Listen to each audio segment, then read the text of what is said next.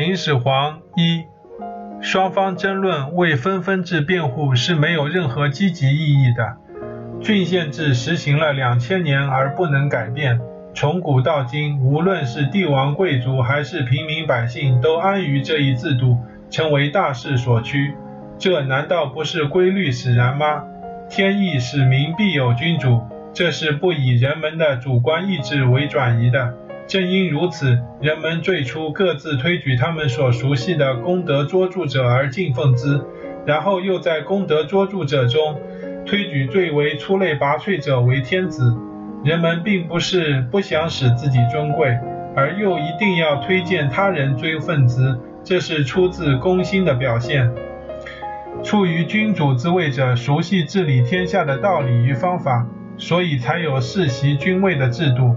继任君位者，即使愚蠢而暴躁，尤甚于朝野而妄惧君位者。所以这一制度一直延续了数千年，而实行分封制，最终必然导致强弱相并的局面。到战国时，原来分封的诸侯国仅有极少数存在下来，完全失去了最初的原貌。普天之下，岂能俯首听命于这几个诸侯王的意识呢？于是废分封而行郡县，选拔人才治理之。郡县制在秦统一之前就出现并实行。秦直接所灭者仅仅是楚、燕、齐、韩、赵、魏六个国家，并非夏商周三代所分封的所有国家。秦统一天下之后，把其控制的地区一律分为郡县进行治理，选拔有才能的人都任命一定的官职，以做到人尽其才。而使人民达于大治，难道这不正是天下大公的表现吗？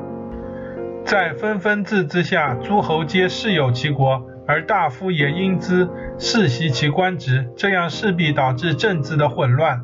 士的儿子永远为士，农民的儿子永远是农民。但人才的成长是没有身份选择的，所以士有愚蠢者，农民也有才能出众者。有才者当然不会总是屈服于愚蠢者，他们会趁机而兴，这是不以人的主观意志为转移的。代替四官制的是选官制，在这一制度下，郡守、县令取代了过去的诸侯、刺史、州牧、都督，代替了过去的方伯，他们皆由君主随时任免，实奉而不世袭。因此，即使有高尚的德性、显赫的功绩，也不能因避其不孝子孙。凡是阻碍发展趋势的东西，就一定被改革。这真是天意的体现。阴与阳不能偏用一方，人和义只有相互依存，才能通达顺利。这是即使圣人也不能违反的规律。郡守、县令若选任不慎，就会残害民众。诸侯不能四守其德，就会混乱纪纲，两者都有害于民。但守令的残贪残民众还可以凭借国家的罢黜得到困弊之后的恢复。秦汉以后，天子不分封诸侯，处于孤立无援的地位，所以各个朝代的寿命都没有商周长。但周代东迁之后出现的持续数百年的诸侯混战，各自为政，横征暴敛，凡苛重刑，刻剥其民的局面也没有再现。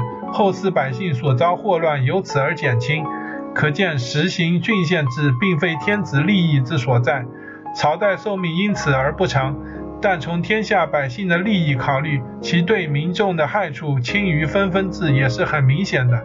秦从私有天下的角度出发而废分封行郡县，但天意却正通过此而行其大功，这是神者都没有预测到的。世间还有如此之妙的事情吗？继承职位者，则应熟知其治世的方法，这是治世所要求的前提条件。有熟悉治世之道者担任其职务，这是理所应当的。治世的法则完备于三王，而治世的道理与方法，则是发扬光大于孔子，从而使每个人都可以学习他。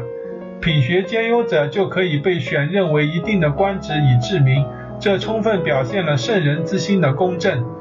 如果因选官不慎使谗民者冒得官职，这个责任连天地都不能承担，况且圣人呢？更不能归咎于郡县制。如果说行郡县会使朝代寿命不长，这只是就一姓天下而言，并非出于公义。秦朝之所以受到后世的指责，就是因为其太自私了。一方面指斥秦朝的自私，另一方面又想行分封以使其子孙爵位长存，这难道是天下之大功吗？